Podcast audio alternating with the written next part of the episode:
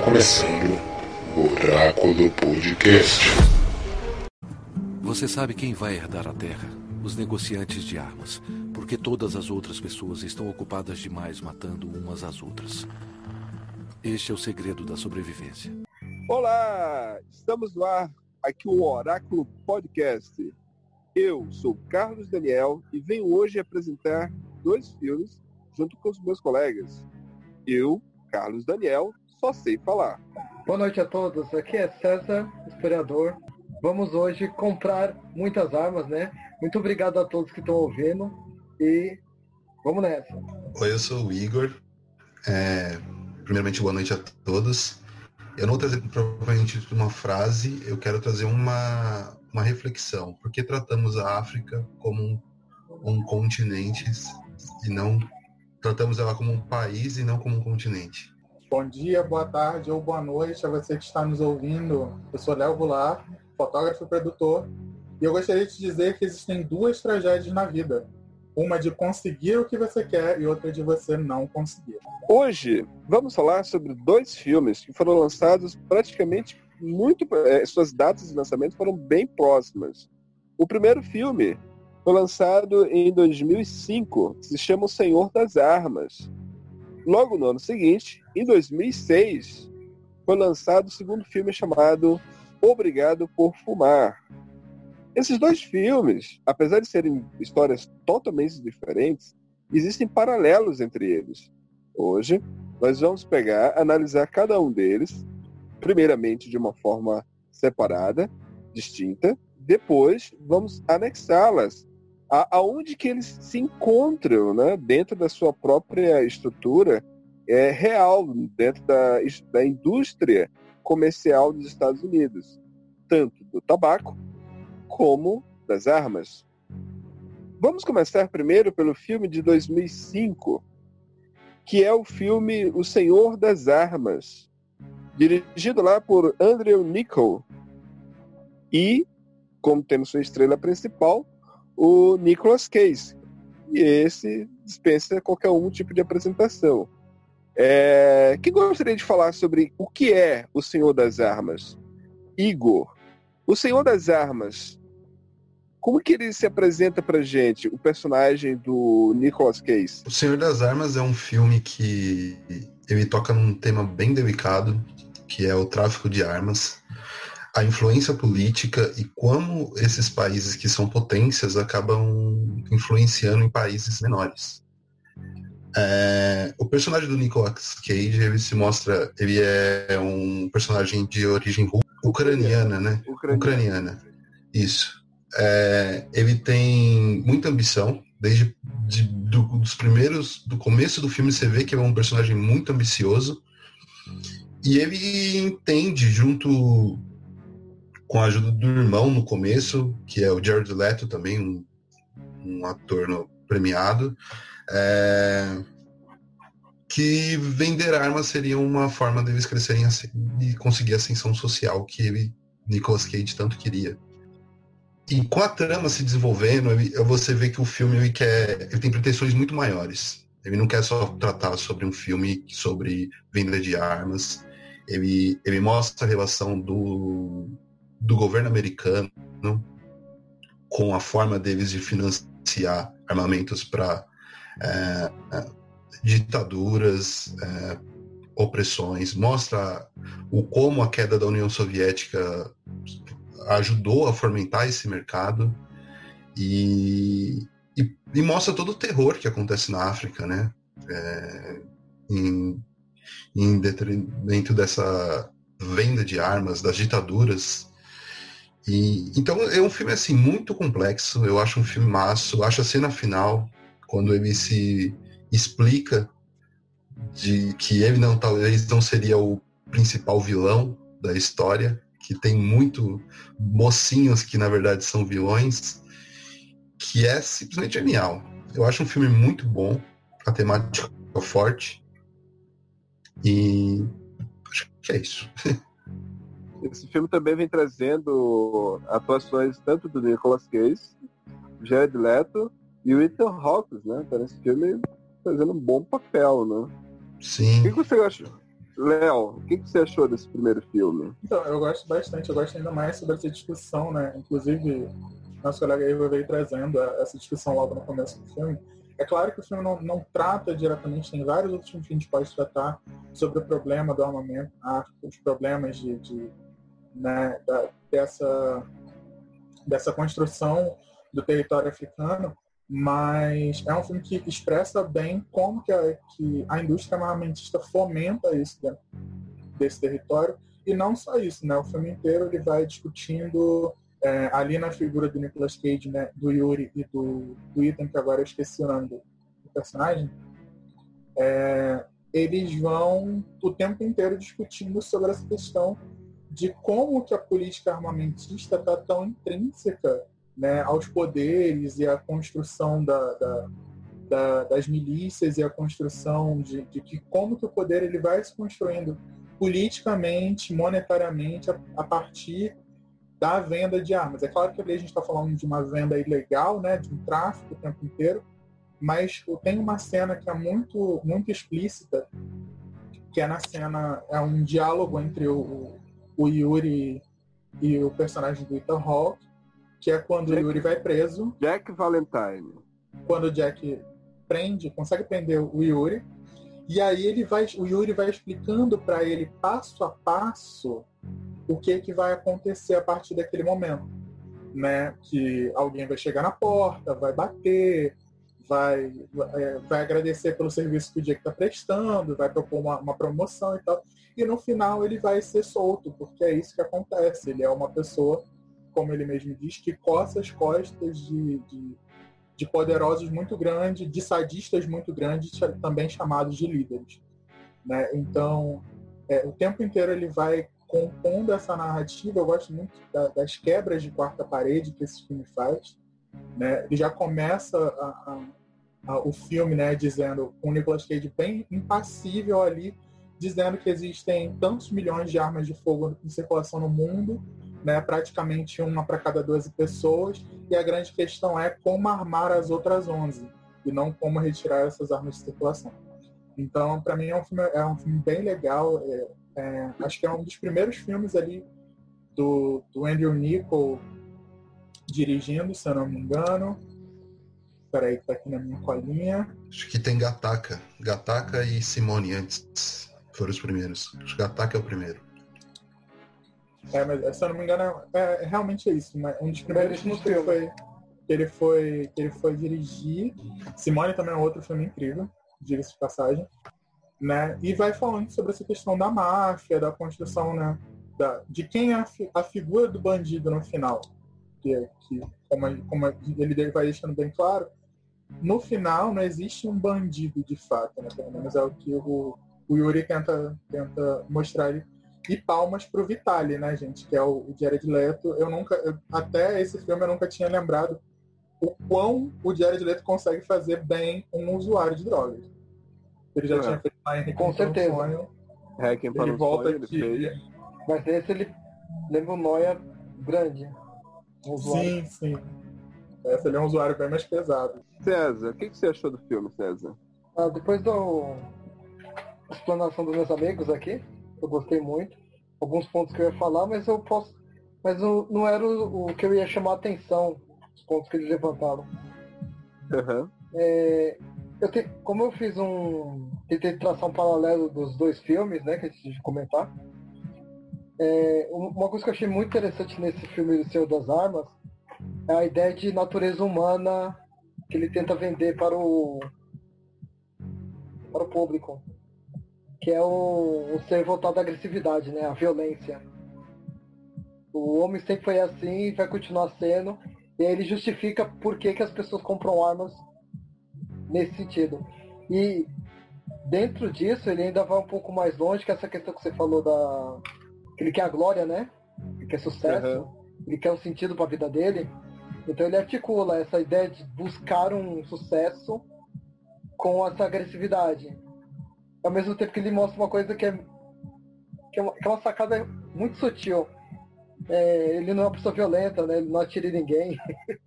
ele nem sabe atirar direito. Então ele, ao mesmo tempo que ele coloca ali, ó, a natureza humana é assim, mas será, né? Eu, eu, acho que esse jogo que ele faz, eu acho bem legal. Ele mostra uma coisa, mas ele faz outra no seu dia a dia. Até o jeito de se comportar com a família, né? Eu achei isso muito, muito interessante.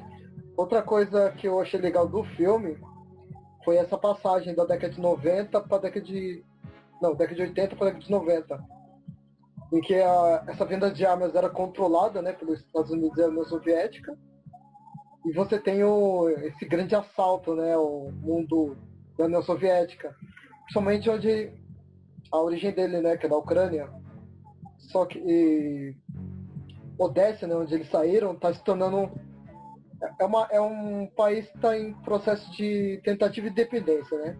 A Odessa do Norte e a Odessa do Sul. Teve um choque ali com a Rússia, a Ucrânia, principalmente com a Rússia. E é interessante que, assim, parece que o término da Guerra Fria, pelo menos que ele tenta, tenta transmitir, foi os vendedores de armas, né? Foi eles que terminaram com a Guerra Fria. E se, quando você vê a, o discurso oficial do porquê a Guerra Fria terminou, que seria por causa da burocracia, né? a questão burocrática da União Soviética, a questão da União Soviética não produzir grandes é, eletrodomésticos, etc., para a população dela, o, o, fato do Estados Unidos sufocar a União Soviética por causa do projeto Guerra nas Estrelas, né? Que ele, foi um projeto que não saiu do papel, né? Projeto do Nixon, Aí no filme ele fala, né? Quando ele, quando ele beija a televisão, eu acho isso incrível, né? A Guerra Fria acabou, a Guerra Fria acabou. Quer dizer, na verdade a Guerra Fria acaba por causa dos vendedores de armas. E não por causa da estrutura da União Soviética, que, que, é o discurso oficial, né? Por isso que a Guerra uhum. Soviética acabou. Eles não conseguiam fazer um, uma geladeira. Isso, isso aí não tem nada a ver. Não, não é importante a população lá conseguia sobreviver sem geladeira, sem eletrodoméstico, sem, sem liberdade, né? E demais coisas.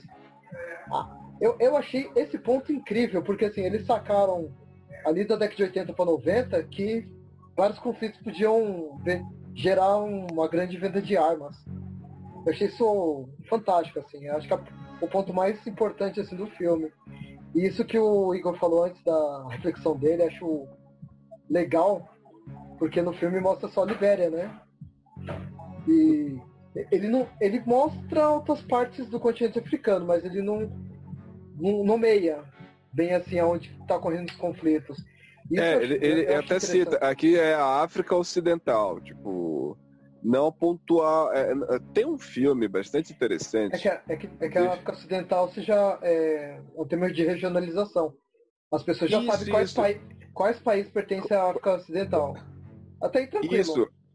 Até aí ok, mas só que ainda assim é, não existe, porque, por exemplo, tem um filme que eu assisti há muito tempo atrás, e tem um personagem que ele tem 80 e poucos anos e ele não sabe ler nem escrever. E a vontade dele é aprender a ler. Quem quiser me ajudar a lembrar. Uma lição de amor. Uma, li uma lição de amor? É esse Sim. filme? Que aí Isso ele é, vai aprender, vai, ele quer voltar para a escola. que estão em choque lá, mas esse, esse filme é e, é esse. E aí tem uma parte no filme, tem um trecho bem interessante, que quando ele está lá na escola, junto com as crianças, né, porque ele quer estudar, primeiro ele vai para o sistema de EJA, né, como se, um paralelo ao EJA daqui, na Educação de Jovens e Adultos, ele vai para esse sistema, não se dá bem, ele volta para o bairro dele, e aí ele vai estudar junto com as criancinhas. E aí lá tem um momento onde, de intervalo, as crianças estão em volta dele, e aí ele dá tipo, uma aula social e tipo é, de identidade aquelas crianças, né? Ele diz, eu, aqui não é Quênia.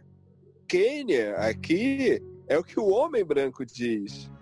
Aqui é a tribo tal, da descendência tal, entendeu? E aí ele vai dando todo desse chato que aí o grupo étnico dele, né? Ou seja, a África que nós conhecemos, interessante fora do Igor, porque é, ela é colocada para nós por meio da segunda, da Primeira Guerra Mundial, das divisões da Primeira Guerra Mundial que ocasionou alguns países ali que foram lá para a África e dividiram, né, aquele continente africano. E aí as pessoas têm, eles perderam essa identidade, né? Mas quem é das tribos lá mais, é, desse, mais é, tipo, é, afastada da civilização, tipo, eurocêntrica, né? E sim da própria civilização deles, né? Eles têm essa identidade muito mais arraigada, né? Tipo, eles não se identificam como Gapão, Nigéria, Camarões, não. Eles Mas têm outros nomes. Isso acontece na, no mundo islâmico também. Turquia, eles não se reconhecem como turcos. Porque eles são muçulmanos. Sempre falam isso, né? Inclusive a guerra volta... curda é, é, é, resquício disso, né? Agora, voltando, voltando aqui ao Enfim. filme, o Nicolas, o Yuri, né? O Nicolas Cage, o papel do Yuri Orlov, aqui ele é um vendedor, né? Você vê ele vendendo armas, né? Não é isso? Diferente, é um negociador. Né? Diferente do outro personagem, né? Aqui ele, ele tem contato direto com quem vai comprar as armas. Ele tá ali diretamente, tipo, é, pegando o produto, passando de A para B, né? E ele faz isso, tipo, com todos. É, e, e é, agora falando assim sobre o filme, eu, eu, eu me perdi um pouco dessa seriedade, porque assim, o filme é muito sério, o filme é muito sério, tem uma, um, uma, um, um tema muito delicado. Nós moramos aqui no Brasil, em um país que não existe esse comércio de armas, né? Oficial, porém as armas circulam, né? Elas circulam por aí, né? ou seja, a venda clandestina está né, ocorrendo nesse exato momento, inclusive, né, por milícias e tal, é, inclusive com o governo apoiando, né?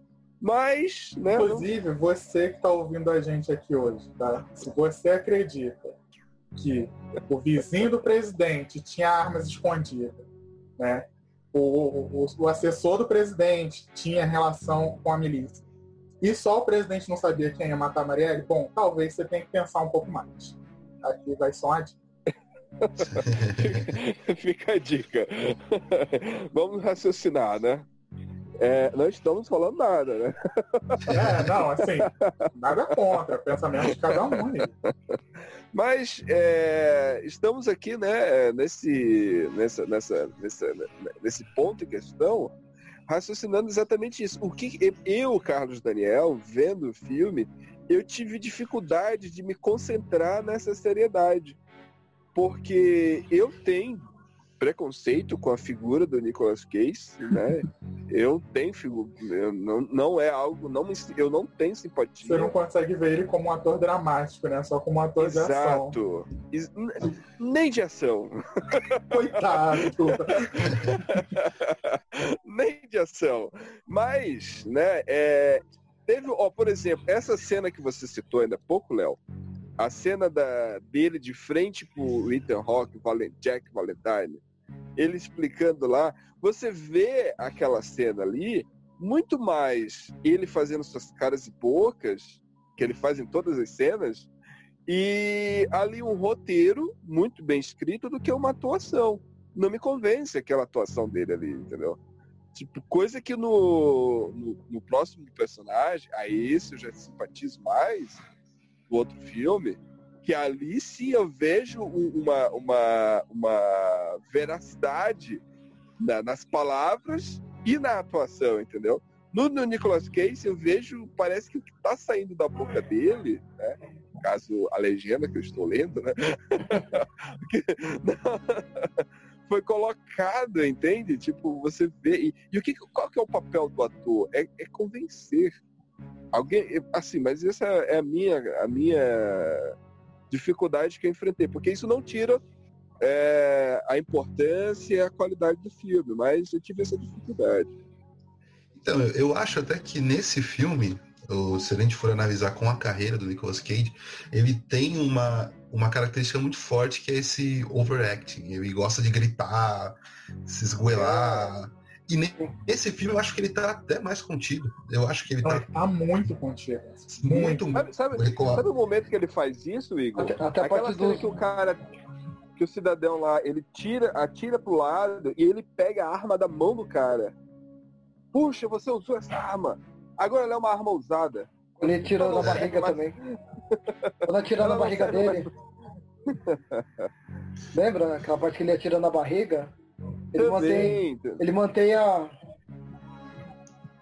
Eu conheço É, eu achei ele. importante que, por ser um filme que quebra a quarta, a quarta parede, então ele é um filme que a gente tá vendo da ótica dele, né? Eu acho que isso é um ponto importante também. E ele é um personagem extremamente frio. E eu acho que é uma característica muito forte desse Yuri, que ele é extremamente frio. A gente vê isso pela cena final do, do com o irmão. Você vê o quão frio ele é. Você pensa que ele ia se revoltar, que ele ia vingar o irmão. Não, ele vendeu metade do que tinha vendeu o resto das É. armas que sobrou. Então ele é um personagem né? extremamente frio e manipulador. A gente percebe isso desde o começo, que ele é esse cara. E eu acho uma cena que eu acho muito legal, que eu acho que não foi à toa, é a cena que ele tá negociando com o filho do, do ditador, eu não vou lembrar o nome dele, e ele fala que ele quer uma arma do Rambo. Eu acho isso muito, muito legal no filme o quanto os Estados Unidos é, exporta não só armas, como cultura, Desejos, né? como ódio, como ideologia. Como a ideia da armamentista, né?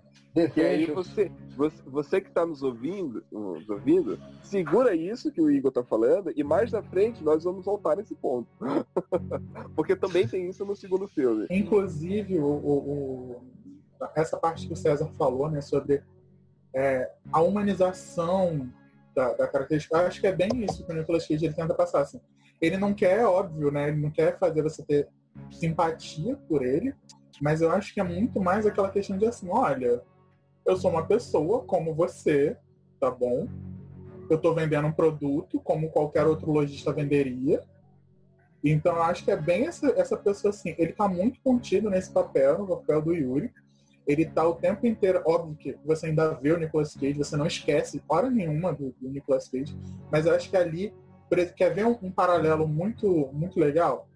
Em, em Um Vidente, que é um outro filme do, do, do Nicolas Cage, ele tem muito mais caras e bocas, que era para ser um papel de ação, um papel dinâmico, do que nesse papel do, do, do Yuri, onde ele tá ali, tipo, você tem que fazer um cara frio, calculista, manipulador e humano. E é isso que ele, que ele entrega. Ele, óbvio que o, o roteiro é brilhante em, em- em transformar o, o, o Yuri quase numa pessoa crível. Né? Em alguns momentos eu falei assim, mano, vai lá, vende mesmo, é isso. Sabe? Veio. Você torce pra ele em alguns momentos. né? Exato. No momento, assim, eu não consigo sentir empatia pelo Vitali, mas eu consigo sentir empatia pelo Yuri, sabe? O Yuri o mostra que Vitali ele é uma pessoa que é torturada pelo irmão o tempo inteiro. frágil, né? Sim. Você falou do Caras de Boca, eu lembrei agora do Ultra Face. Sim, é Nossa senhora. o meme clássico dele. É, o, o Nicolas Cage, eu não tenho raiva dele, não. né? Mas, Mas, assim, é, isso não me atrapalhou em, em ver a seriedade do filme, não. Isso não me atrapalhou, não. É, agora, analisando sobre a parte técnica do filme, é, aquela, aquele começo já te prende, né? Quando você vê aquela cena inicial do caminho, que a trajetória que a bala vai fazendo, o que, que vocês acharam? Eu acho que a direção de arte foi muito feliz nesse filme, né? Ele tem uma composição é, é, o tempo inteiro. Os figurinos são muito sóbrios. a- a- as cores que eles trabalham vão ser sempre nos tons mais frios, em contraponto ao, ao próximo filme que a gente vai falar. Então é tudo muito sóbrio. Você sempre tem o contraponto do cobre com dourado, do azul pálido com cinza, com preto. Até, Então, assim- até a parte da África, a gente vê a parte da África que, que, que mostra, Sim, fria. um amarelo mais pastel, entendeu? né, É. cores mais pastéis. Então acho que a direção de arte foi muito feliz. Inclusive, a construção dos caminhos tem uma cena, acho que é a cena final, se não me engano, onde ele tá parado, as coisas acontecendo, e tem um rastro de balas que vai se seguindo, né? Então, assim, acho que a direção foi, foi muito feliz, a fotografia é muito legal. muito mais a questão das cores, né? São, são muito bem trabalhados nesse filme. E a direção, né? A gente já falou aqui sobre o Andrew Niccol, ele fez filmes incríveis como Simone. É, então acho que ele foi. Esse conjunto traz, traz um peso maior para o filme, né? Traz uma, uma, uma, a questão, as questões técnicas desse filme pesam muito, já que a atuação do Cage não consegue te, te, te, te trazer pro filme, talvez a questão da construção da fotografia, do figurino e tudo mais, te leva me muito prendeu, mais do me tema. prendeu. É, Sim, por nossa, exemplo, a- a- as armas, né? Sempre as armas elas estão em, em evidência. Em todos os momentos que tem uma Sim. arma, coisa que mais à frente no outro filme nós não vemos o produto citado. O produto o tempo todo é é mencionado, mencionado, mas nós não temos acesso. Hollywood não mostrou o produto em nenhum momento. né? E Não, aqui tem algumas não. poucas cenas, tem algumas poucas É, cenas. a, a abertura, por exemplo. Mas aqui não. Aqui nós temos é, a arma, o produto, né, que está sendo comercializado, contrabandeado, e é o produto que está carregando o filme o tempo todo, além da parte humanitária e moral e ética do próprio Yuri. É, aqui você vê a arma ali como aquele elemento tipo, sempre em evidência, aquele é, bonita, armas de ouro. Sim. A própria bala, né? Ela parece sempre brilhar o tempo inteiro quando ela aparece em cena. O projétil. E uma coisa que eu acho legal, é, da- falando um pouco mais do diretor, o Andrew Niccol, ele sempre tem filmes que traz uma temática, alguma crítica muito forte. Eu tava, quando eu fui pegar agora pra dar uma puxada na filmografia dele, você tem Gataca, que é um filme muito de crítica. Simone também é um filme de crítica. O Preço do Amanhã, outro filme também até mais explícito ainda. Então você já vê que é um diretor que ele tem boas ideias, que ele tem, ele quer fazer críticas à sociedade, ao modo que, a gente, que nós vivemos. Acho que o Nesse- filme dele, ah não. Não sei se vocês Esse eu a não ver. conheço. Nossa, não esse filme é a ver. muito bom. Que trabalha com Então, realidade virtual. mas basicamente é isso. então agora nós vamos chegar aqui à primeira parte do, do, do- do programa, que é saber de vocês ah, ah, o critério do oráculo, a nossa avaliação aqui individual, tipo, quantas, quantas, o, quantas torres do oráculo nós damos para esse primeiro filme, O Senhor das Armas. César. César? Vamos lá. É. Ó, particularmente o, o, o tema do filme me encanta, essa questão da venda de armas. E a, não só a questão da venda, né? Mas essa parte da Você compra contextualização. armas, César? É isso, é isso que eu quero ver? É isso que você quer dizer? Com salário de professor, você compra armas, César? Tem, tem certeza que essa pergunta? no, no caso da venda de armas, eu sou pacifista, então sem compra de armas. Sou contra Aham. o uso de armas. E outro ponto que eu acho muito interessante do. Pra dar uma nota, assim, é os enquadramentos. Eu tô aprendendo com o Léo bastante aqui, mas os enquadramentos do filme é incrível. Assim, a, nossa, ele tem uma questão dos, dos detalhes das armas, da- das balas, das pessoas, a forma que enquadra o rosto, o rosto do Nicolas Cage, né? Que faz os seus rostos maravilhosos. mas assim, Complicado. Aí é você que tá dizendo. ele foca, ele foca várias coisas. A esposa dele que é a melhor coisa do filme. E assim, a escolha das mulheres do filme também são muito boas, assim. O bem destacado. Ah, eu, eu dou quatro, quatro torres pro filme, porque assim, Sério?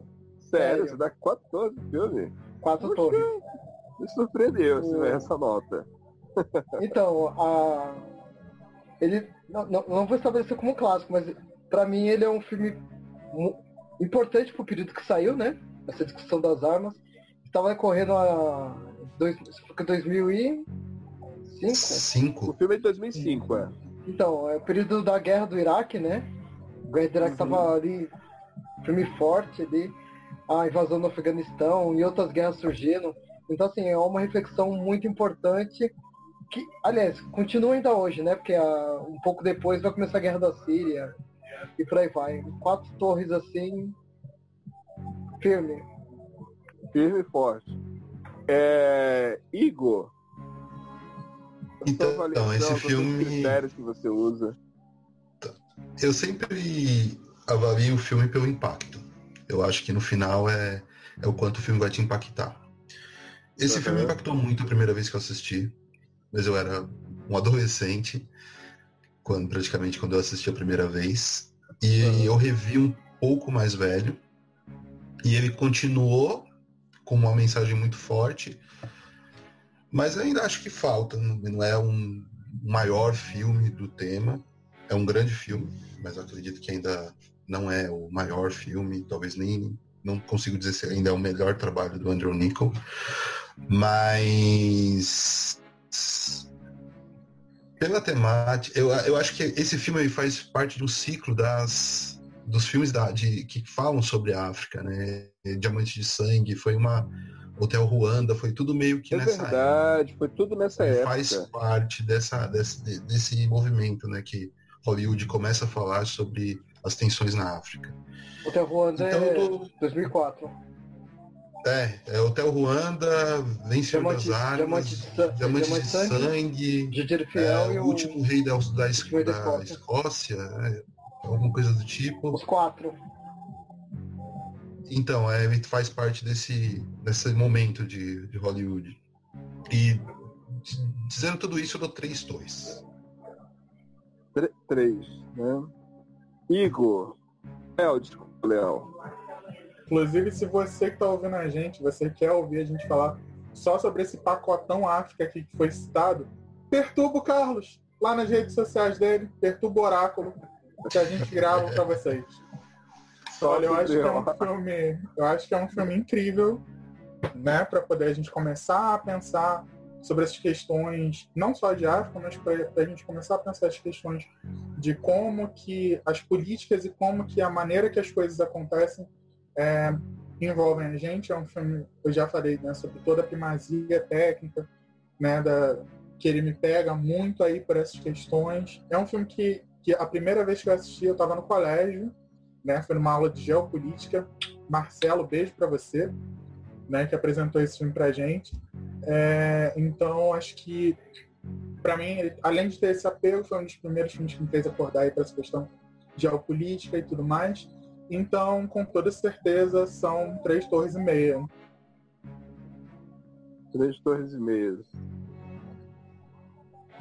É, eu, Carlos Daniel, agora colocando minha nota. O Senhor das Armas, é, eu já mencionei no filme. Eu de cara eu já, ele já entra com saldo negativo, né? Pelo fato de eu ter uma condição de não simpatizar tanto com a figura do Nicolas Cage. Só que o filme foi me convencendo ao longo do tempo, ou seja, o que eu vou dar foram conquistas que o filme me deu, né? Para mim, é, é, foi interessante essa questão logo no começo de cara, a, o caminho que a bala faz lá, aquele efeito visual para a época foi espetacular. É, anos depois a gente viu outros filmes copiando aquilo. O próprio Breaking Bad chegou a fazer algo parecido. Vários outros filmes tentaram fazer algo parecido. Então foi interessante você analisar é, aquilo. É, a fotografia do filme realmente ela te prende você, você entra no filme pronto, é essa, é, o clima do filme é esse, é isso aqui que eu vou assistir. O roteiro é muito bom, porém a atuação nem tanto. Né? As atrizes de filmes, a, a, a parte familiar, porque ele foca muito, mas eu vejo que a preocupação dele era muito mais com o irmão dele do que com a própria esposa e, e o filho. Então ele sentia muito mais, né, pelo irmão do que pela esposa e pelo filho. Então é, é, foi difícil. Eu, em momento algum, eu simpatizei com esse personagem. Momento algum, eu olhei para o Yuri e disse: Poxa, Yuri, e tô contigo. Eu não tava com ele, não. Se eu pudesse, eu iria depor contra ele.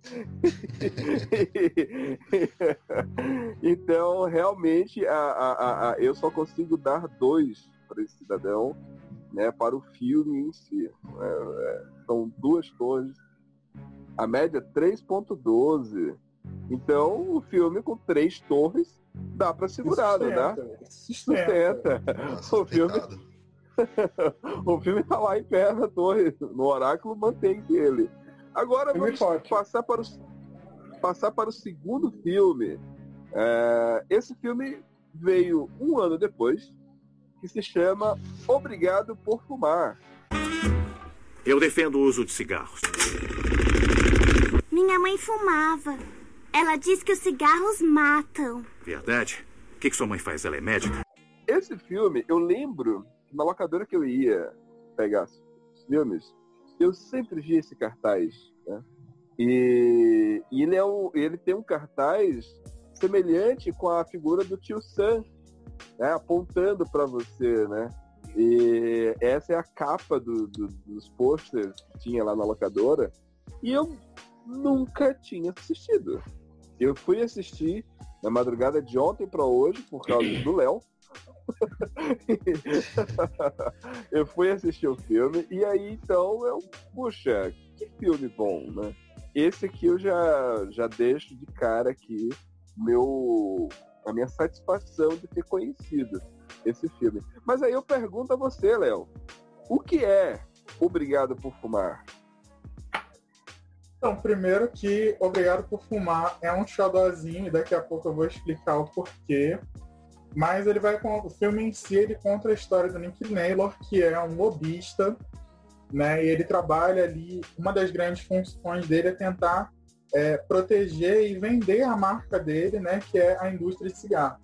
Ele trabalha para uma indústria de patente, entre muitas aspas aí, né, porque ele trabalha para uma, uma empresa que faz pesquisas sobre os malefícios e benefícios do cigarro mas essa empresa é financiada justamente pela indústria de cigarros. Essa universidade, esse centro de pesquisa é, é financiado exatamente né, pela indústria do cigarro.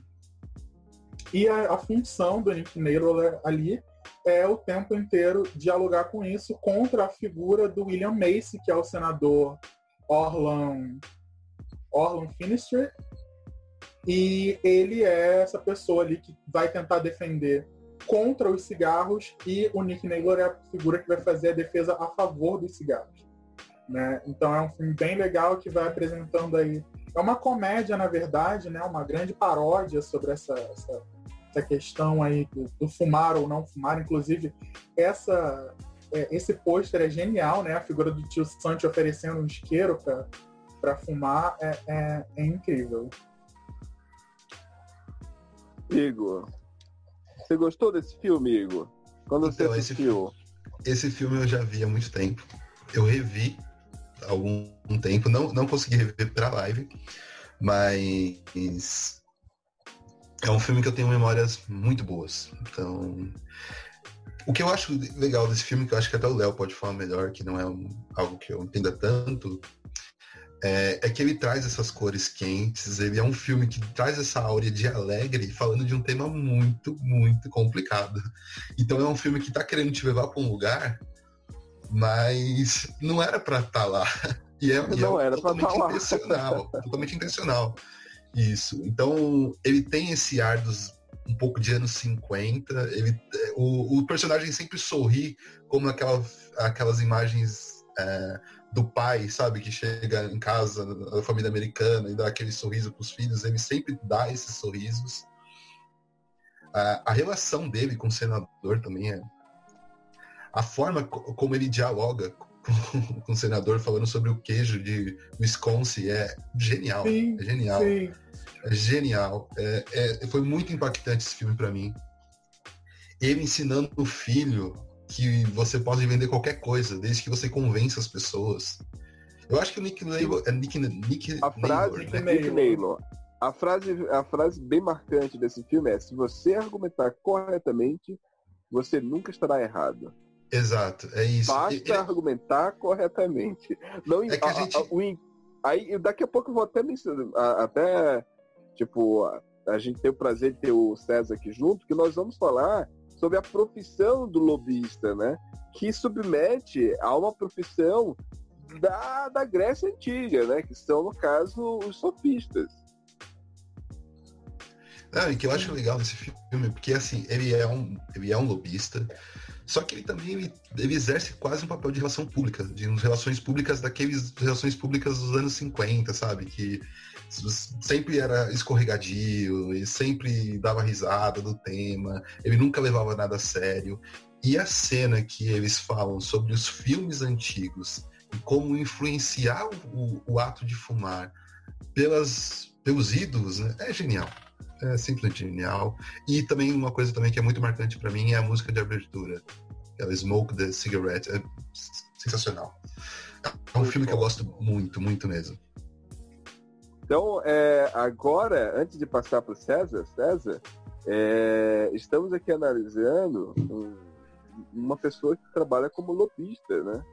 É, como eu já tinha mencionado, na, na Grécia Antiga, existiam lá os, os surfistas, que eles praticamente eles trabalhavam para trabalhar, é, para poder ajudar as pessoas a argumentar, a ter o poder da retórica, saber conversar, saber defender uma tese. E César, você vê isso nesse filme, César? Existe a figura do lobista, assim como a figura do sofista, é semelhante? Como é que você viu esse filme? Vamos lá. Por onde eu começo? então, é, vamos falar do lobista um pouquinho, né? A função do lobista, ele.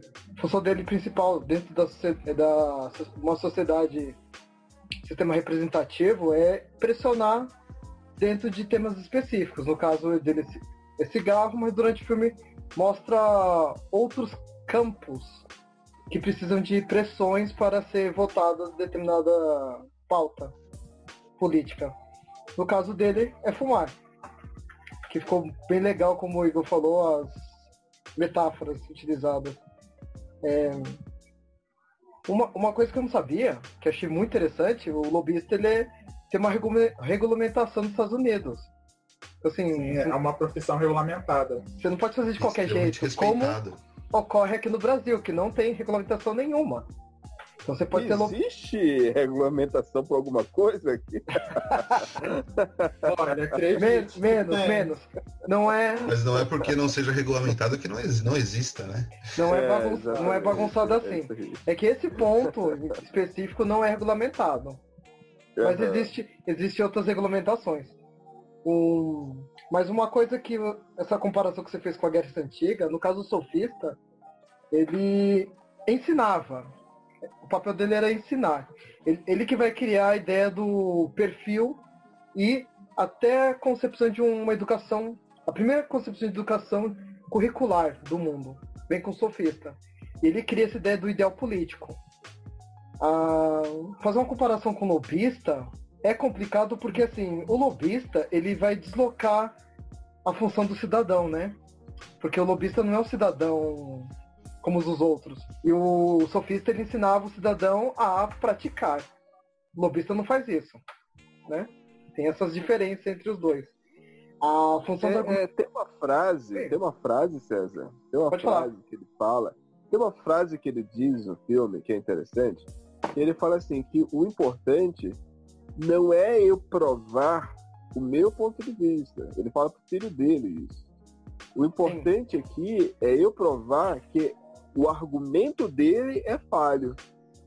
Se eu provar que o argumento dele é falho, o povo não vai prestar atenção para aquilo que eu estiver argumentando, mas sim para a falha que existe no discurso do meu adversário, né? Então, tipo, é, é você vê que é uma guerra ali de, de, de diálogos, de, de retórica, de, de, de, de discursos mesmo, né? Sim, a, a, comparação, a comparação é, é, mais nesse sentido, entende? Não, sim. Mas é, assim, a, esse ponto, realmente, os sofistas faziam isso. Porque os sofistas, junto, o, foram os primeiros a sacarem que as regras, as leis, eram um consenso construído pelos homens, feito pela razão. E ele joga muito isso, os lobistas. Já que é um consenso, então você pode argumentar. Vai ser um pouquinho diferente depois do Platão e o Aristóteles, mas os sofistas, realmente, isso que você falou é perfeito. Eles vão tentar apresentar o ponto de vista. Aquele que conseguir melhor apresentar o ponto de vista, vence o debate. Só que o. verdade- Oh, pode falar, Léo. Na verdade, para além disso, né, o, o, o sofista ele gostava de brincar com a questão da lógica, já que o, o, o Platão ele, ele tinha, eu coloco muito em, em contraponto, né, o Platão e o Gorgias, porque todos os Perfeito. dois foram aprendizes do Parmênides, mas um, como o próprio Platão dizia, né, um era o cão e o outro o lobo, porque um seguia o que a lógica deveria ser e o outro pervertia a lógica para sempre é, provar o seu o argumento, né? Que era a figura do. Gorgias. O Gorgias, é, ele era isso, essa coisa assim de, olha, gente, eu vou aqui argumentar, inclusive, elogio a Helena, é basicamente isso, né? Eu vou aqui argumentar. Se vocês tiverem um argumento mais forte que o meu, bom para vocês. Caso contrário, não importa se, se o macaco é verde ou não. O que importa é que eu estou dizendo para você que, esse, que Aham. essa construção aqui me, to- me traz um macaco verde. Então, Léo, você apontou uma coisa importante que eu ia falar depois. Que é. Isso, isso é interessante. Se você reparar o personagem, é, você você simpatiza com ele, né? Mas ele, ele, ele, ele tem sucesso como lobista e tem um fracasso como vida familiar. Vida pessoal dele é um fracasso. Total. Esse é o ponto.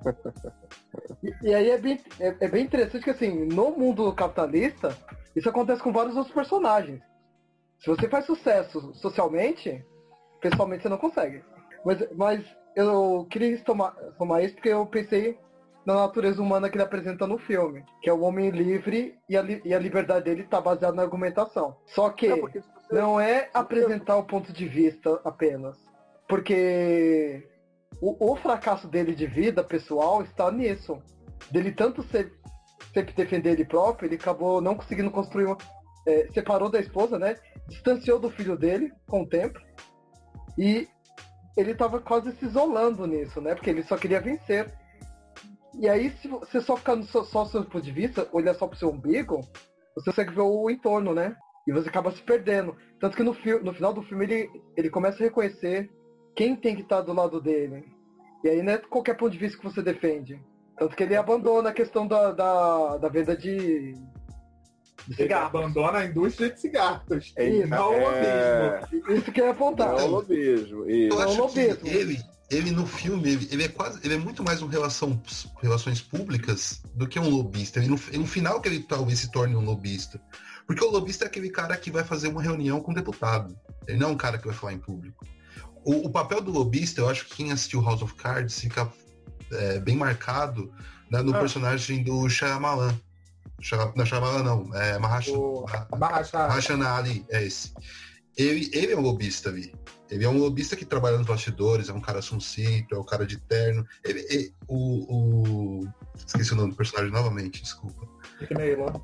O Nick Naylor, não, ele é um cara que vai pra público. Ele, ele vai debater com uma criança com câncer. Tem uma cena dessa, não é?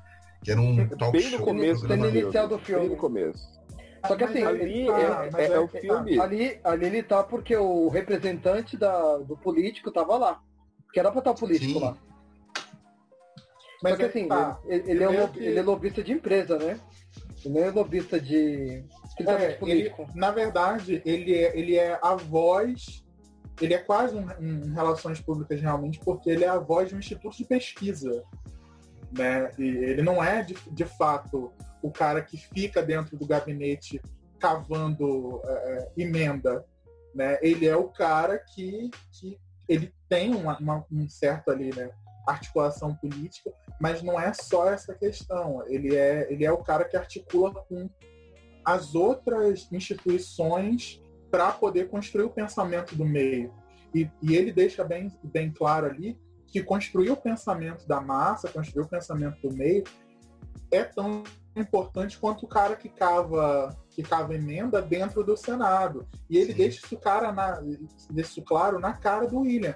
Né? Tipo, olha, você está reclamando do meu papel hoje, mas você não reclamou do, do meu papel quando a gente financiou a sua campanha. Né? Então, assim, tipo, ele deixa ali bem claro que é, é um papel muito dúbio.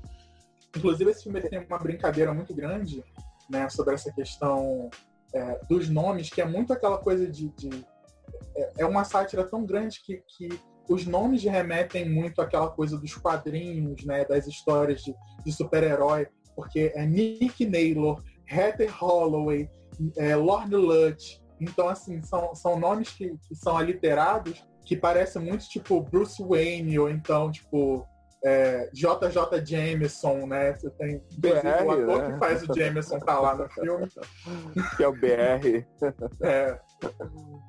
Então, eu falei que esse O- filme tem, tem uma relação muito xodózinha, porque eu sou a última geração que encarava fumar como uma coisa glamurosa. né? Eu sou da última geração que via os, o, o, o- Ai, meu Deus, que via o anúncio da Marlboro no, no- na televisão e achava aquilo o máximo. Lembro Né? disso. Então, assim, então eu Hollywood- cresci com Hollywood, esse- né? Sim, eu cresci com esse ideal hollywoodiano, com esse ideal de tipo, eu vou ser um cara mais legal se eu fumar, né? Óbvio que eu não sigo, não sigo essa ideia do cara ideal, né? Mas é, a- gente criou, eu sou a última geração que teve muito contato com, com, com cigarro, que ia na venda, para você que nasceu depois dos anos 2000, a gente que nasceu antes, ia na venda comprar cigarro, ninguém perguntava pra gente a nossa identidade. É Ninguém. mesmo. É, é verdade. A gente, a gente ia com 5 reais na venda para comprar um maço de cigarro pro tio, uma cerveja e trazer o troco de bala se a gente conseguisse enganar nosso tio que já estava bebendo desde as 10 da manhã. É. Essa era a nossa vida nos anos 90. Nossa, nem... esse de bebida é cruel. Daqui de 80 e 90, Outro, outro personagem interessante, na verdade, persona- personagens, né? É o trio lá, né?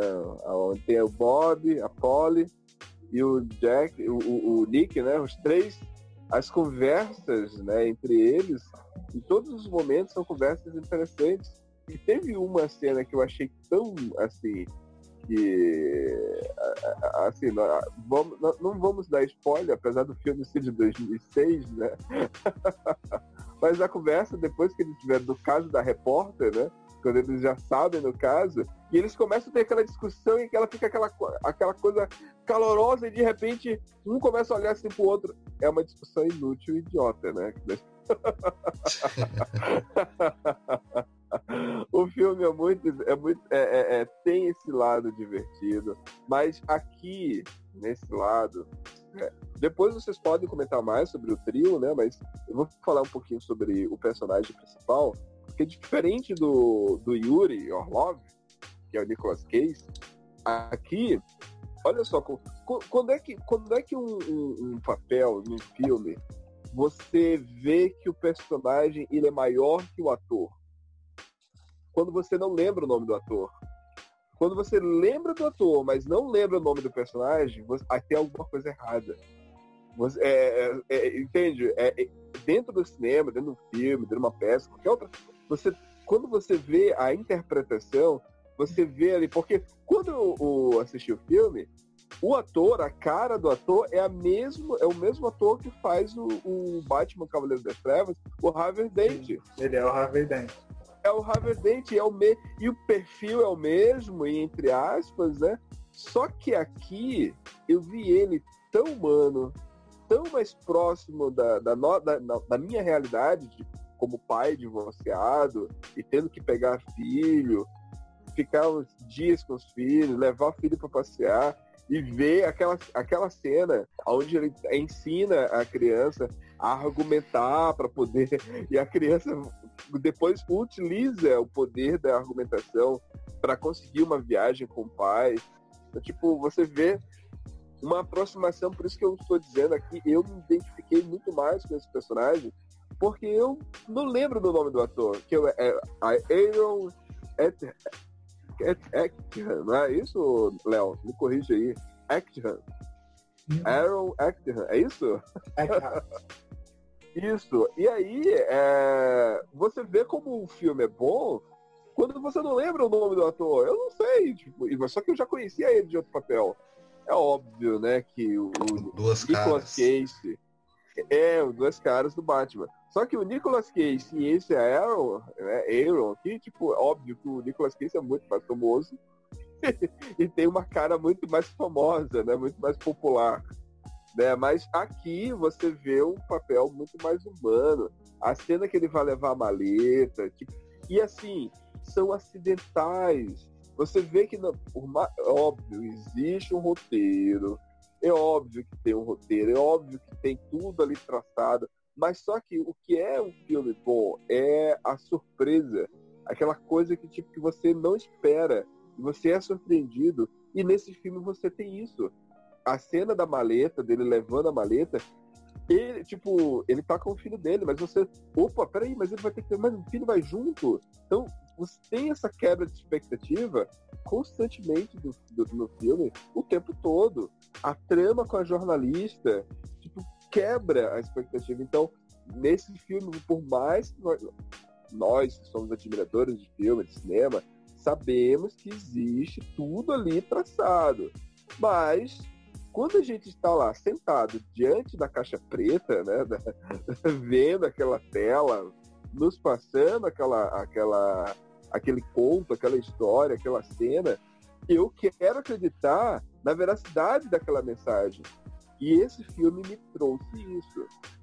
O que vocês acham? Ah, eu acho bem isso, foi o que eu falei no começo. É um filme que ele te traz um- uma alegria onde não deveria ter alegria, né? Ele É. traz essa, essa áurea positiva. E o que eu acho legal, é, porque a gente vai falar um pouco da parte técnica, é, trazendo um pouco a carreira do, do Jason Hatman, Hatman, não sei como pronunciar exatamente o nome do diretor.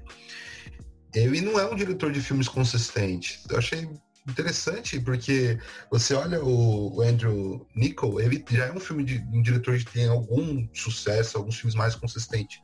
O Jason Reitman ele vai de Juno a Amor Sem Escala, a Refém da Paixão. Tipo, é um, um diretor que não é muito linear, ele não tem uma assinatura. Não sei se ele consegue É. já expressar o- onde ele quer chegar com os filmes dele.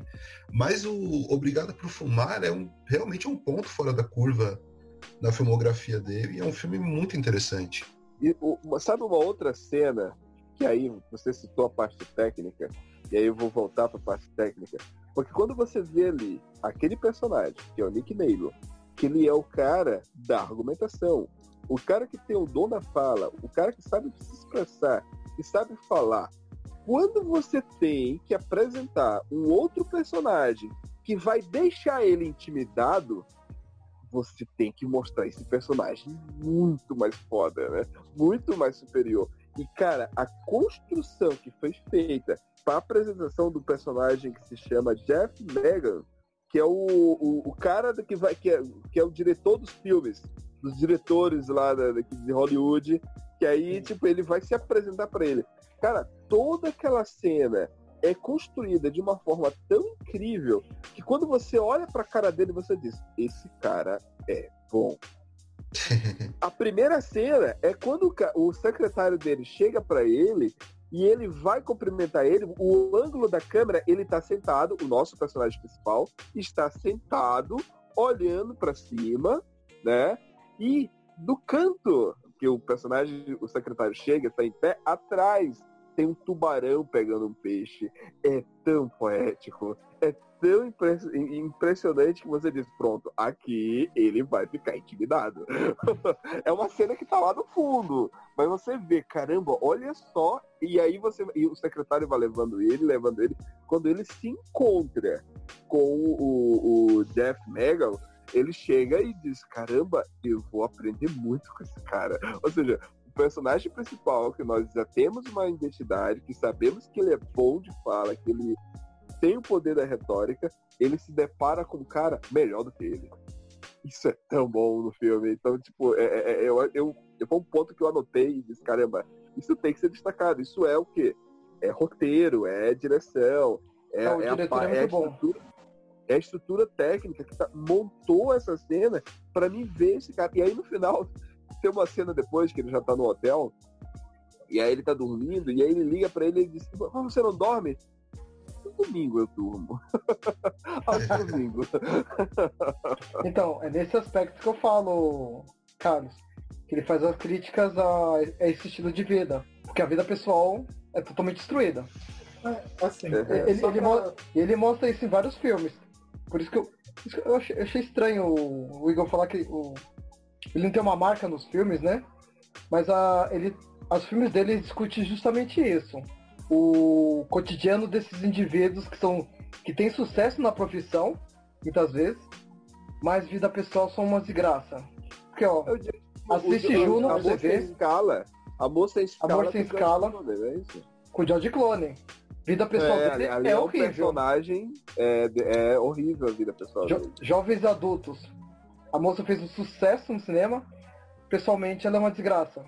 Tully mostra a mesma coisa. Demolidor. É, homens, meni... homens, mulheres e filhos. Mostra justamente isso. Assim, É, esse- esses filmes tem- aí eu, eu ele tem uma linha de trabalho. Só que assim, os temas são aleatórios. E aí a pessoa não consegue, às vezes, ver a conexão entre eles. Não, sim, Mas é que, ele é que tá eu fazendo uma realmente não vi todos os filmes dele. Eu tava falando mais assim, se você pegar Juno, Refém da Paixão e Amor Sem Escala foi os que eu vi. Por exemplo, Ah. Juno é um filme totalmente diferente. Eu acho um filme que se encaixa em outra prateleira. Refém da Paixão é um filme que eu odeio, com toda a minha força. Se você Amor vê- Sem Escala eu acho ok. se você vê Refém da Paixão, é essa discussão da família, do relacionamento que não. improvável, assim. O, o cotidiano está estragado. Que é o, É. o filme, é o filme com a Kate Weasley e o. Isso, do, do James- assaltante, é é do James- sequestrador, não é? Então, é uma coisa meio surreal aí. É, Assim, eu, acho, na, eu acho, na verdade, que, que o, o Jason ele consegue. Acho que além de ele trabalhar com essa questão do fracasso, do fracasso, ele trabalha muito com a questão do cotidiano. Acho que a marca da direção dele é trabalhar o cotidiano Isso mesmo. né? e, e pegar o melhor do, do- da pessoa que ele está dirigindo. Porque em Juno ele pega a Ellen Page. Não Sim. sou fã da Ellen Page como, a- como atriz, ela é uma ótima ativista política, foda pra caralho, mas como Concordo. atriz eu não acho ela um primor assim. E ele consegue enquadrar ela ali muito bem, ele consegue extrair o melhor da Ellen Page.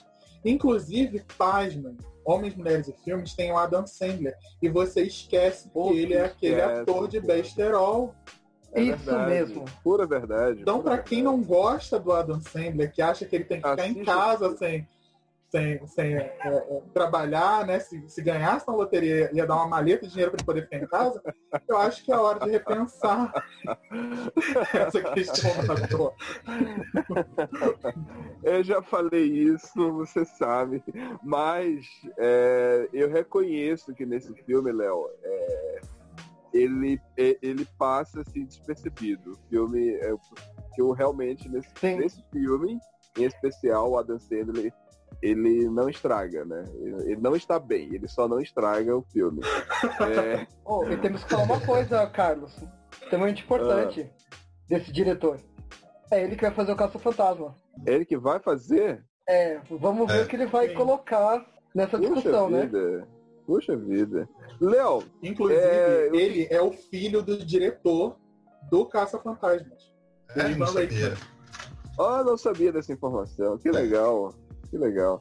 Não, agora, voltando aqui, é, esse diretor, ele é tanto diretor como também é roteirista desse filme. Isso, isso.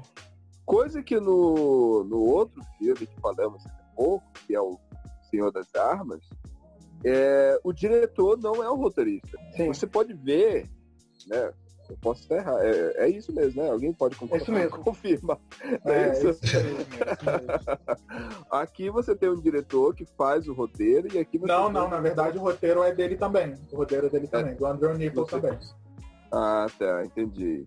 Porque é, eu iria fazer esse paralelo, porque aqui você vê uma. uma um, que, o que é direção, né? Direção é decisão, é você saber em que momento o ator vai ter que fazer aquilo ou, aquilo. Quando você tem conhecimento, você tem, tem intimidade, óbvio, todo diretor tem intimidade com o seu roteiro, mas quando ele domina o seu roteiro, que, a ideia, o que, que ele quer passar, é muito mais fácil, né? Então, eu não, eu não tinha esse conhecimento sobre o diretor do. Quando ele, quando ele sonhou com aquilo, né, fica diferente.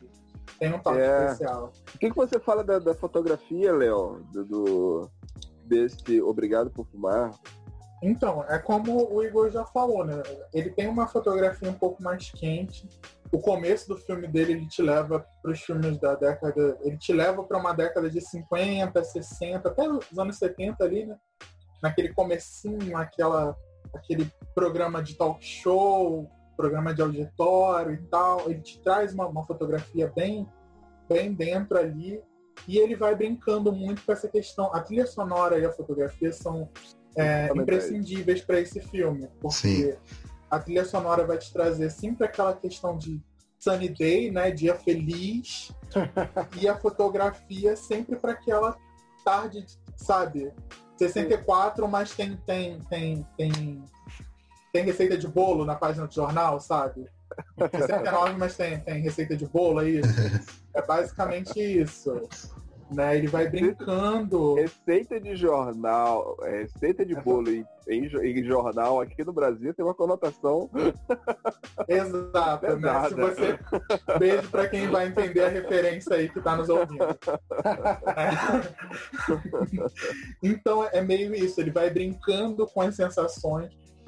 É, existem pouquíssimas cenas de pessoas fumando no filme, né? Mas o cigarro ele tá tão presente que você quase pode sentir o cheiro de fumaça saindo da Isso. tela, sabe? Diferente do Senhor das Armas, que a arma tá tão, tá tão presente que ela não sai da tela. Obrigado por fumar te traz o tempo inteiro nas especificações técnicas que o cigarro tá o tempo inteiro na sua vida, né? Inclusive a época que esse filme foi feito, esse filme de 2006, se eu não me engano, né? É, 2006. Esse filme de 2006, a gente Isso. que era de, de- de- de- dos anos 90 estava começando ali a sua adolescência, estava começando ali a repensar né, é, é, como que o cigarro estava tão influente nas nossas vidas e a fotografia desse filme te coloca muito para pensar sobre isso, né? É, tem- com temas muito quentes, com uma fotografia sempre muito aberta, é, claro que existem closes, mas os closes eles são muito mais pontuais, eles sempre te dão muito mais ambiência do que close nesse filme. E existem a brincadeira dos enquadramentos, né? É, é, o- o Jack ele sempre visto de cima para baixo, depois no meio do filme ele é visto na altura dos olhos e no final do filme ele já tem é, é, pelo contrário, no começo do filme ele é visto, né, a câmera tá sempre de baixo para cima nele, depois no nível dos olhos, depois de cima para baixo para você ver o como que esse personagem vai mudando e a, e- a câmera vai brincando muito com, os momentos cruciais. Inclusive tem uma cena muito engraçada onde ele acabou de perder tudo, perdeu o emprego e ele tá jogado na, na, na- sala da casa dele e a casa dele tá perfeitamente desorganizada, com comida em cima da mesa, jornais ao lado dele, a TV ligada e ele esparramado, metade para fora do sofá. Eu Então, sei assim- o que é isso. Eu sei o que, que é isso. Te dando uma sensação de, de isolamento, mas ao mesmo tempo de pena daquele personagem. né? O personagem É. deveria sentir meio que uma ojeriza, porque ele vende cigarro para criança, basicamente. Ele chega para uma criança com câncer e fala assim: Poxa, mas ninguém entregou um cigarro na sua mão, não é mesmo? Pra você fumar. Essa parte foi linda. E, e Eu- ele. o, raci- o raciocínio que ele faz, eu acho. Eu, eu, eu, eu- o argumento é, é, é o princípio da frase dele, né? Se você argumentar bem, você nunca está errado. E o argumento que ele utiliza, de certa forma, é. Porque ele. é, a- a- qual é a filosofia dele? É que ele diz o seguinte, que você tem que ter a sua própria conclusão e não aceitar aquela conclusão pronta. Né? Então, é- é- é- ele, ele joga isso para a criança nessa cena, né, Léo? Ele joga isso. Sim, Então, sim. faça sua conclusão. cena- Inclusive na cena do dia da profissão dele no colégio do filho, Nossa, foi ótimo. né? E aí a criança Excelente. perguntando assim, mas então a a gente. Então fumar é legal? A professora A fica. professora fica desesperada. Não, E aí, ele, e aí ele dá aquela apaziguada, mas ele dá, mas ele dá uma um ferroada, né? Tipo, não, mas você tem que pensar por si mesmo, né? Essa é a mensagem, né? É, é engraçado. Você é, lembrou uma é, coisa você importante. É, essa questão do fumar, né? Em, em 99 saiu o Informante, que ganhou o Oscar. E ele faz uma releitura, né, dessa discussão. O Informante é um filme incrível, denso, Sim, é um suspense. Muito, muito legal. Já E- esse aí falar- é, o, é o mesmo período, né, que ele tá tratando. O pessoal tá É. parando de fumar, as empresas estão parando de. De financiar. Os lobistas estão saindo fora, né, do mercado, desse mercado. E É bem é interessante. interessante. essa Eu acho legal nesse filme também é que como eu vi, eu revi três vezes esse filme. E em momentos diferentes. E, e em 2006 foi quando eu comecei a fumar. Eu fumei por 10 anos. E o filme dava aquela sensação de querer fumar mesmo. E a última vez que eu revi, eu já não fumava, já era um ex-fumante. E eu saí depois desse filme com uma vontade de fumar. Absurda, absurda. E tipo, e, e nisso ele me, me lembra muito Mad Men, a série do, do Mad Men. O Mad Men é uma série que eu comecei a ver há pouco tempo e também dá essa sensação de uma vontade de fumar no Mad Men, e as cores também. E, então, e isso tudo é pensado. Mad Men é Sim, terrível. sim. Mad Men é terrível, sem brincadeira. Eu já terminei maratonando Mad Men, eu já terminei com um maço de cigarro. É sério. Caramba. É, é terrível. Pra pessoa que É. fuma Mad Men, não é indicado. Porque é esse princípio que ele tenta vender, né? De você colocar o cigarro saindo com a fumaça, toda a estética de fumar. Durante uma- isso, né? O glamour, né? Filme. É, o glamour. E é durante um filme, você. Você assistindo a pessoa fumando compulsivamente sem parar, e você você dá vontade de fumar. É- Essa, primeira- essa, esse, essa, essa forma de apresentar, né, como já, já falamos aqui, né, você apresentar o personagem, não é nem o, o personagem, mas o objeto, falar do objeto e não mostrar ele, isso é uma coisa muito, tipo, comum, né, às vezes tem um documentário daquele, um documentário brasileiro, é, se eu não me engano, é da Petra Costa, que era a Helena, não é isso? Helena, Petra Costa. Helena, não é isso? É um Isso. documentário. O Petra. tempo todo você vai falando dela e você não mostra ela no trailer do documentário. E você fica querendo. É, é isso que fica no nosso subconsciente, entendeu? Você quer conhecer a Helena no trailer que document- mostrava da, Documentário É, pesado esse aí, nossa senhora. falava, falava, falava e não mostrava ela. E você quer ver ela. É, tem uma peça Na verdade, de teatro. mostra, né? Você que não sabe o que é. peça. Também tem isso. Isso. Porque ela Tem uma aparece. peça de- Tem uma peça de teatro também chamada Esperando Godot, que é conhecida também, que aí você vai falando, falando, falando, falando durante toda a peça, mas você não mostra o Godot. então isso é, é- é uma coisa que vai instigando a gente, por mais que em nenhum momento do filme mostre o personagem é, acendendo um cigarro, ou acendendo fósforo para outra pessoa, ou alguém fumando, você não vê isso nem na própria indústria, nem nos personagens da indústria. Eles só falam, só fazem menções, descrevem como é utilizar o cigarro, mas olha o efeito que causa, né? A pessoa assiste o filme e, e com- fumar. instigado, né, a querer fumar, no caso, né? Então vamos agora para nossas conclusões, né? E aí eu faço aqui a pergunta para vocês, no nosso momento oráculo do podcast, é, eu pergunto, obrigado por fumar. Quantas torres do oráculo você dá, César, para esse filme?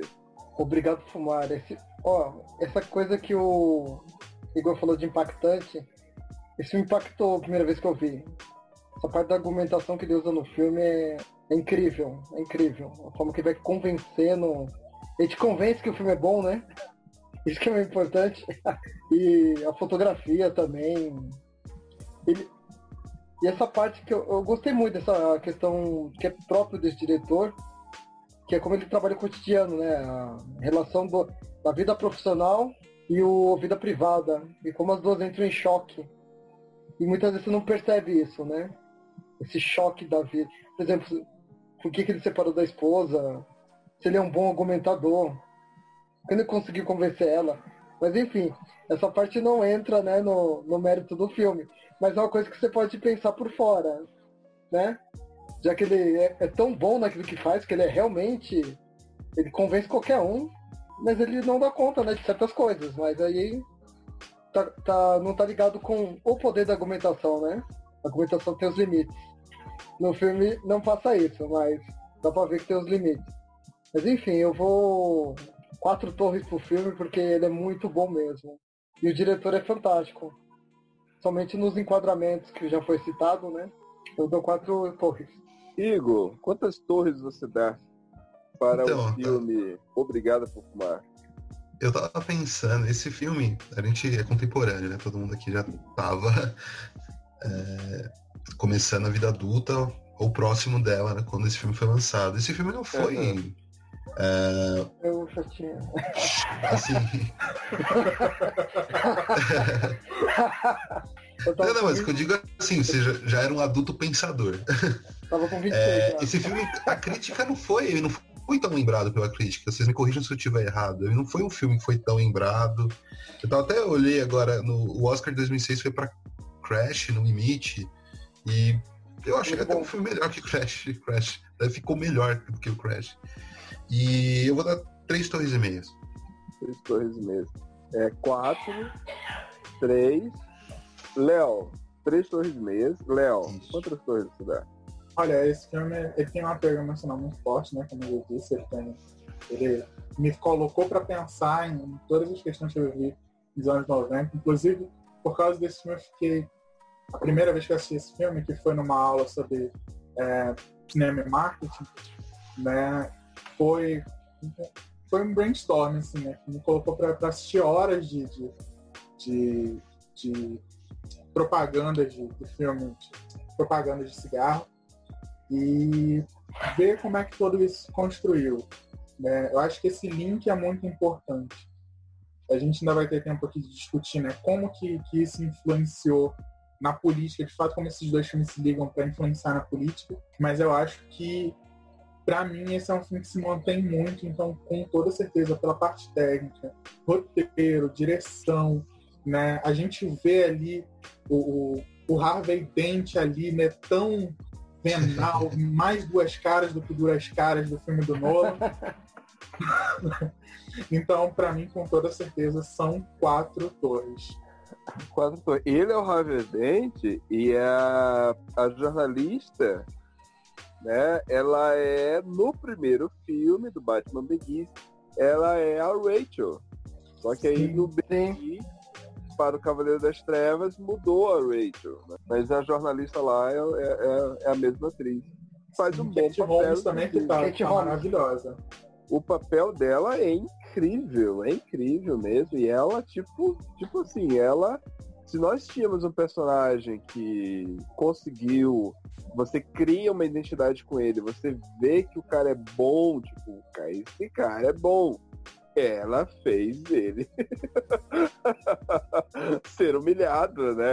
Ela derrubou ele, ou seja, Na verdade, ela tanto derruba ele quanto dá arma para ele poder se reerguer. Sim. Depois, é, é, é, na verdade não intencional, mas sim, ele, ele vai, ele consegue utilizar as armas depois para poder, né? Mas a intenção dela era só derrubar, né? E ela teve êxito. Não, e eu acho genial ela falando pra ele, tipo, ele, ele final, ele todo puto lá, não, porque você, eu te falei aquelas coisas e ela vira pra ele assim, cara, você é um lobista, eu sou uma jornalista, se você quisesse se encontrar num restaurante ou numa praça, eu te encontraria, mas você preferiu, preferiu ir pra cama, então é isso, eu fiz o meu trabalho, sabe? Incrível. Aí- Essa cena, e, foi muito e- boa. e- a, e a resposta que ela dá é que é show, né? É, é tudo pela hipoteca. Sim, é, é que é a resposta dele. Que a Todos resposta nós que ele temos é que hipoteca pra, pra pagar. Temos, temos contas e boletos para pagar. Ela também tinha boleto para pagar. Lembra... Se lembrarmos agora, né, o filme é de dois... 2006, né? 2008 tem a crise da hipoteca. Exatamente. A crise pesada. Agora eu vou dar minhas considerações, minha nota para o filme. É, é, eu já falei muito sobre o filme, gostei do filme, me impactou. É, me identifiquei com o personagem pelo fato de também gostar né, de, de oralizar, de Eu trabalho em sala de aula, eu tenho meus alunos, eu gosto sempre de argumentar, defendo isso sempre. É, então, com certeza, esse filme é, me, me chamou mais a atenção do que o filme anterior. E aqui eu consigo dar três torres para o filme. Aí, né, somando aqui as notas, temos então Igor 3.6. 3.6. Então o filme ele mantém-se firme na no oráculo, em cima da sua torre. É, agora, né, já finalizamos assim a parte técnica dos dois filmes.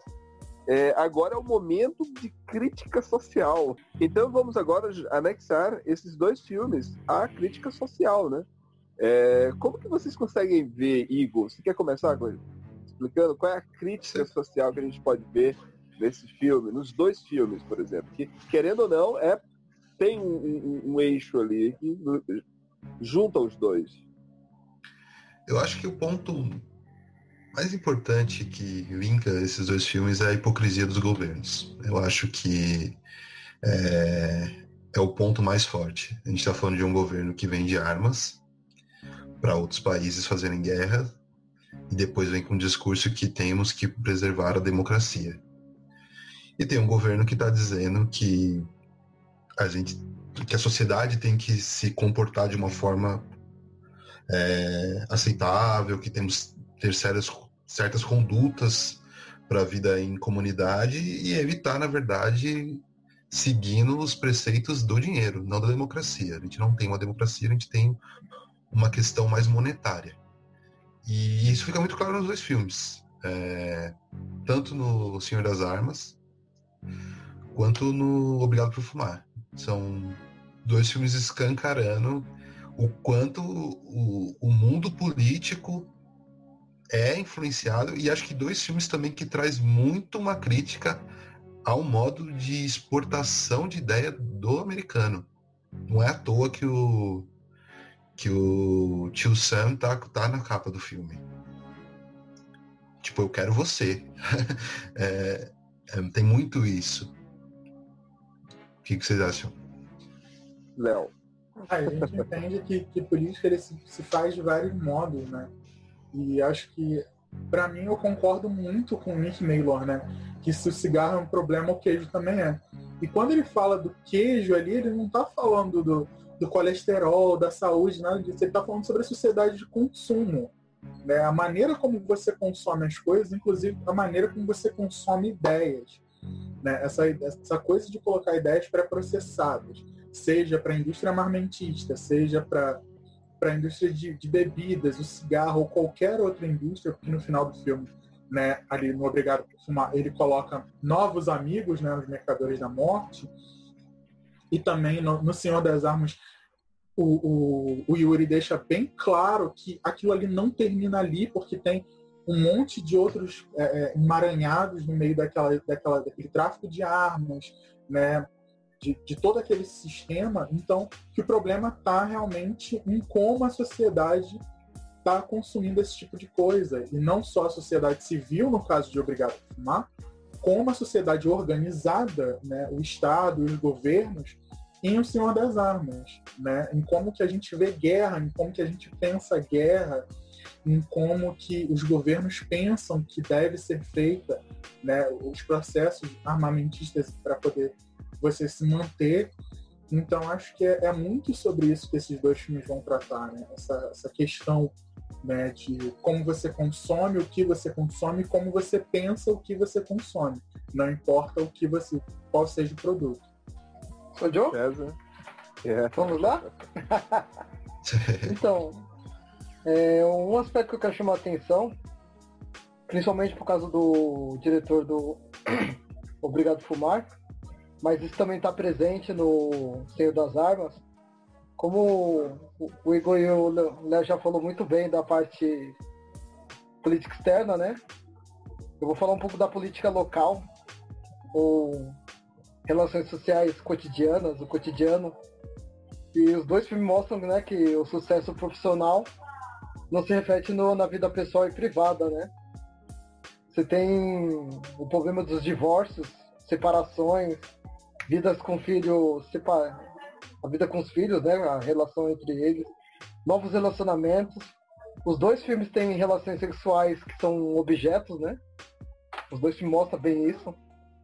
E é interessante que ele mostra assim, essa, e, e, e, essas relações que ocorrem tá dentro desse processo maquiavélico, né? Podemos dizer assim.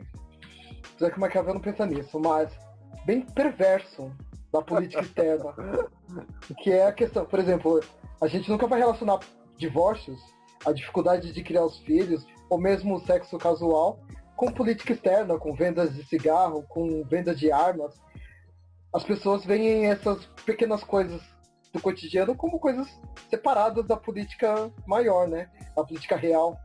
Você vai falar o traficante de armas ou de ou, ou vendedor lobista ligado à questão da venda de cigarro no filme, com o problema de divórcio, a dificuldade de você criar filhos, não, não faz conexão, mas ele mostra que sim tem conexão as coisas. E elas são perversas, assim. E isso faz parte da estrutura da, desse mundo contemporâneo, globalizado no caso, né? Já que os dois estão caminhando para o mundo globalizado, né? Eles praticamente a discussão deles é década de 90 para 2000. Eles apontam um pouco sobre isso. E, e essa questão social, que a, a, primeira instituição social básica é a família, não a família, nenhum dos dois filmes. A primeira é o a terceira fato histórico, né, do ser humano é a constituição da família para você poder garantir a sua própria sobrevivência. E você não vê a família ali. Nenhum dos dois filmes. Isso eu achei incrível, assim. O, a gente às vezes fala sobre social muito ligado à questão do trabalho, trabalho, questão das empresas, mesmo a questão política, mas esquece dessa política básica, né? Que é a família. Que ela não tem mais importância dentro dessa política externa, né? Ela pode ser pulverizada. Daí, só que assim, isso não significa que você não vai ter a necessidade de desejos, estar com alguém, de problemas é, básicos da vida pessoal e da vida privada, que são destruídos né, dentro desse processo. É, essa parte que eu quero que fique assim clara os dois filmes. É isso. Achou, achou que ia ter crítica social? Achou errado, ouvinte. Mas é, nesse, nesse ponto aí, César, eu tenho uma ressalva no Obrigado por Fumar, porque assim, na verdade, nos dois filmes, porque apesar do Yuri ser um torturador do próprio irmão, né, torturador entre muitas aspas psicológico, que ele faz ali uma pressão o tempo inteiro no Vitali, pro Vitali não desistir e tal, né, pro, pro, pro não descarrilhar por causa das drogas e tal. E mesmo assim ele perde a luta, né? É, eu acho que existe uma constituição ali da família que é o laço que une o Vitali com o Yuri.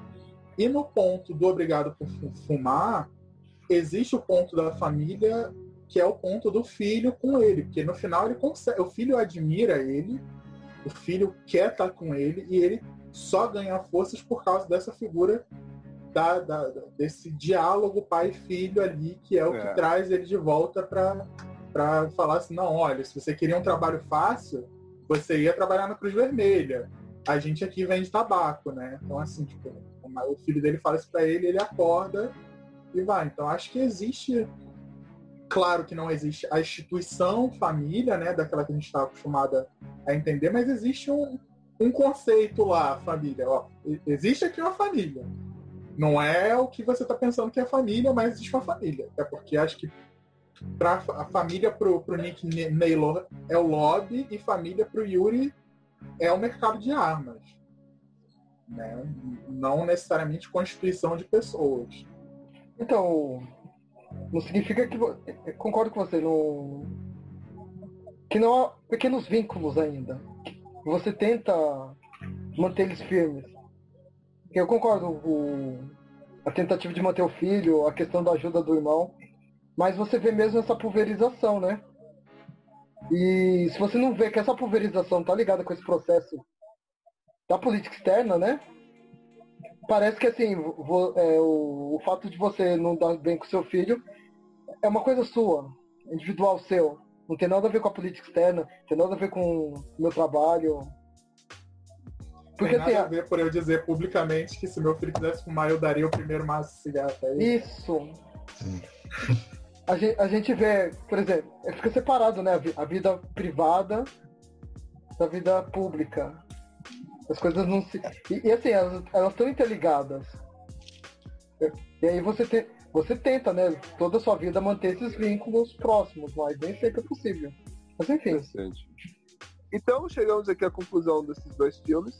É, realmente, tanto a, a, a, análise técnica e, a, e de, tanto de atuação como de roteiro, tudo dos dois filmes, e a parte social, a parte política, que ela, ela é muito gritante, ela é muito importante. Queremos aqui finalizar então.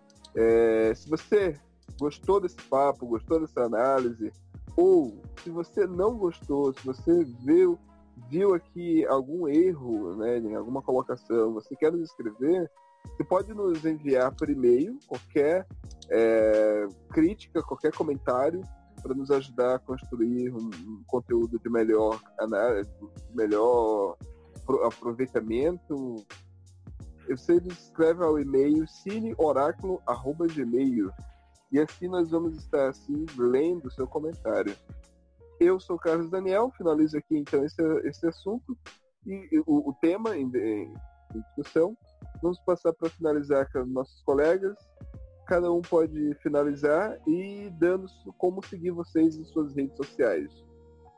Igor, vamos lá. Bom, primeiramente agradecer a todo mundo que que está escutando a gente.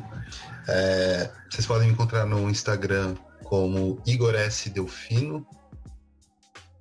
E apenas só para deixar uma indicação, o documentário Século do, do Ego, são quatro episódios, tem no YouTube, e ele fala justamente sobre o conceito da propaganda e como utilizar, como o, o, a profissão do relação pública é, pegou conceitos do Freud para trazer isso nos produtos. Bem bacana, tem muito a ver com o por Fumar. César. É, muito obrigado a todos. Não por fumar, tá? Mas por está ouvindo a gente aqui. é, vocês podem me encontrar no Facebook, é, Cinema História. Essa semana, praticamente amanhã mesmo, vai ter um, uma parte especial ligada a filmes para discussão sobre o racismo. Lembrando que esse mês, 3 de maio, o dia da comemoração contra o racismo, celebrando a, o, fim, o fim da escravidão. Então a gente vai trabalhar isso no Cine História essa semana. E boa noite a todos. Ou bom dia ou boa tarde. Não fumem. Obrigado por você que acompanhou a gente aqui nessa jornada até o final desse podcast. Você que ouviu e riu aqui com a gente, ou não, ou concordou ou não, né, com a gente aqui nesse podcast. Eu sou Leandro Goulart, eu sou fotógrafo e produtor. Você me encontra no Facebook como Leandro Goulart, no Instagram como arroba Fotografia. E lembrem-se sempre, tá bom? Não importa se você está certo ou errado. O importante é a sua argumentação. Beijo para todo mundo, obrigado. e última, última, eu, se você gostou, se interessa por esse por essa temática, e você quer assistir um filme que tem a pegada da armamentista do primeiro filme, Senhor das Armas, e tem a pegada lobista do segundo filme, Obrigado por Fumar, você quer ver um outro filme com essa, juntando esses dois e com uma protagonista feminina, assista Arma Sobremesa de 2016.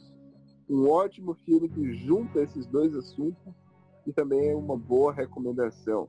Até a próxima e é isso aí.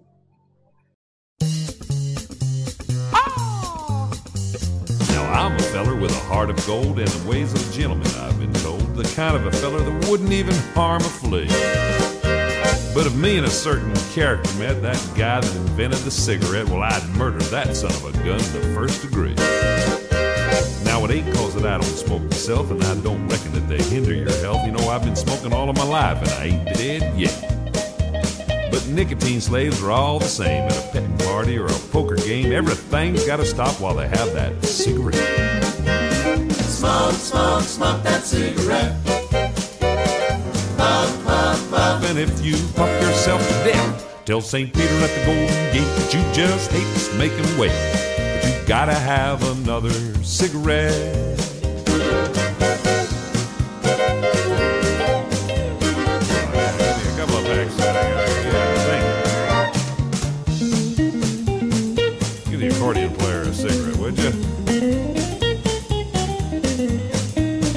Game of chance the other night, old Dame Fortune was a doing me right. You know, those kings and queens, they just kept on a coming round. And I got a full and I bet it high, but my bluff didn't work on a certain guy. He just kept on a raising and a laying that money down.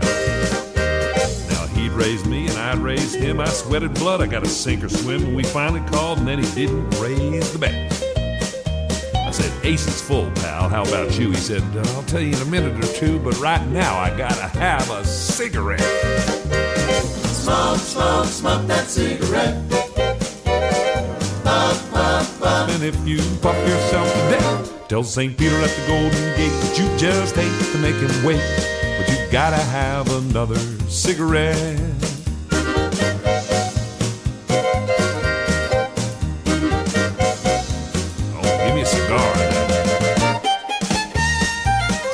Good.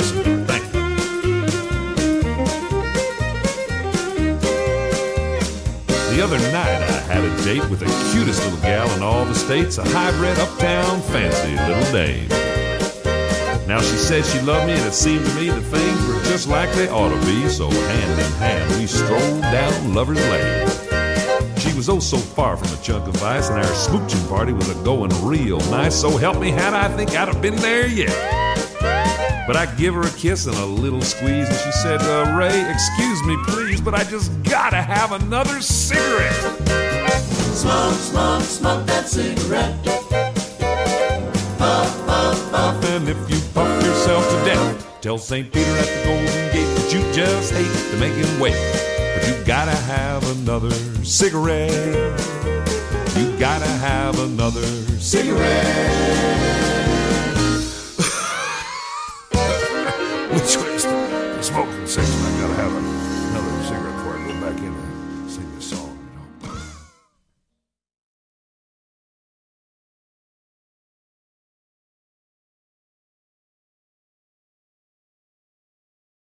America's best-selling, best-tasting filter cigarette. It still tastes good like a cigarette should.